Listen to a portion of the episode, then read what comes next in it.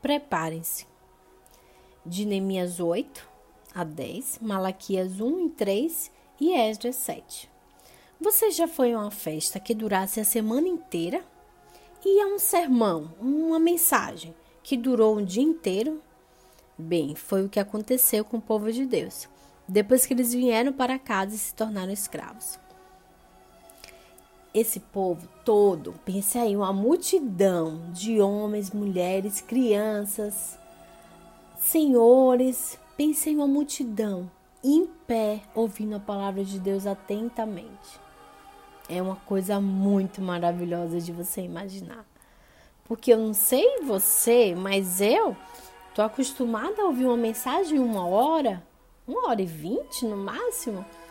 Mas ficar o dia inteiro, de manhã, tarde, noite, chegar à noite, ouvindo uma mensagem, é porque algo de extraordinário estava acontecendo.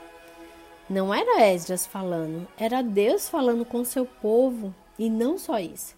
O povo queria muito, mas muito, mas muito ouvir a voz de Deus.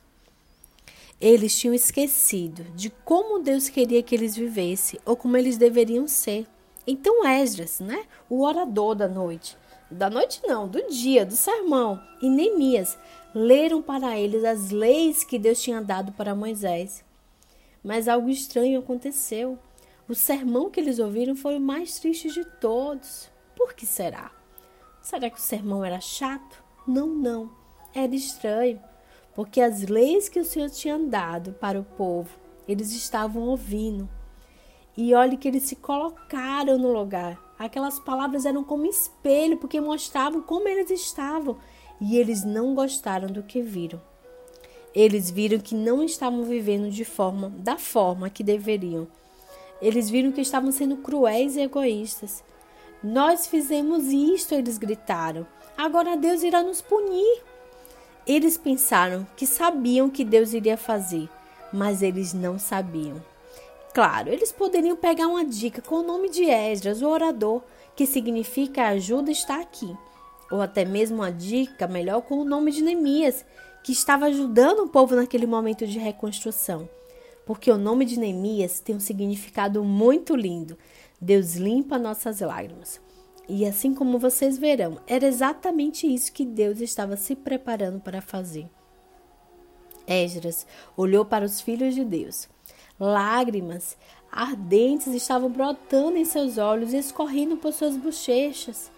Ele parou o sermão pela metade, fechou o livro e falou ao povo: Parem de chorar, parem de chorar. Nós teremos uma grande festa, ele gritou. E então foi exatamente isso que ele fez durante uma semana inteirinha. Ele continuou falando: Deus quer que sejamos felizes. Todos os dias eles ouviram histórias sobre as coisas maravilhosas que Deus tinha feito pelo seu povo.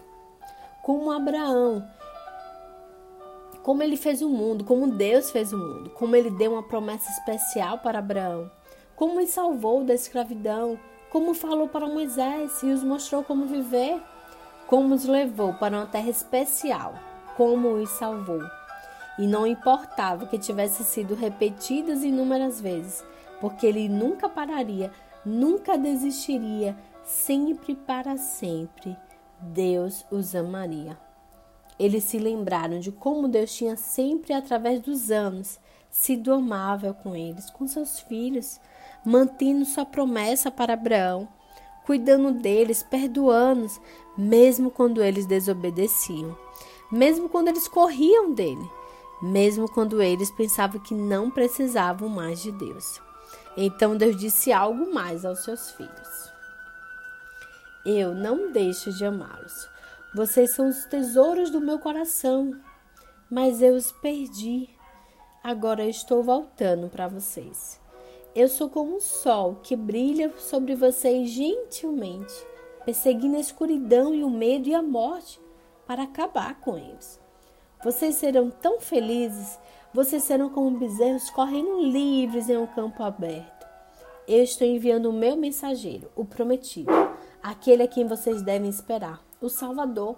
Ele está vindo, então preparem-se. Levaram séculos para o povo de Deus estar pronto. Mas agora estava quase chegando o tempo para a melhor parte do plano de Deus.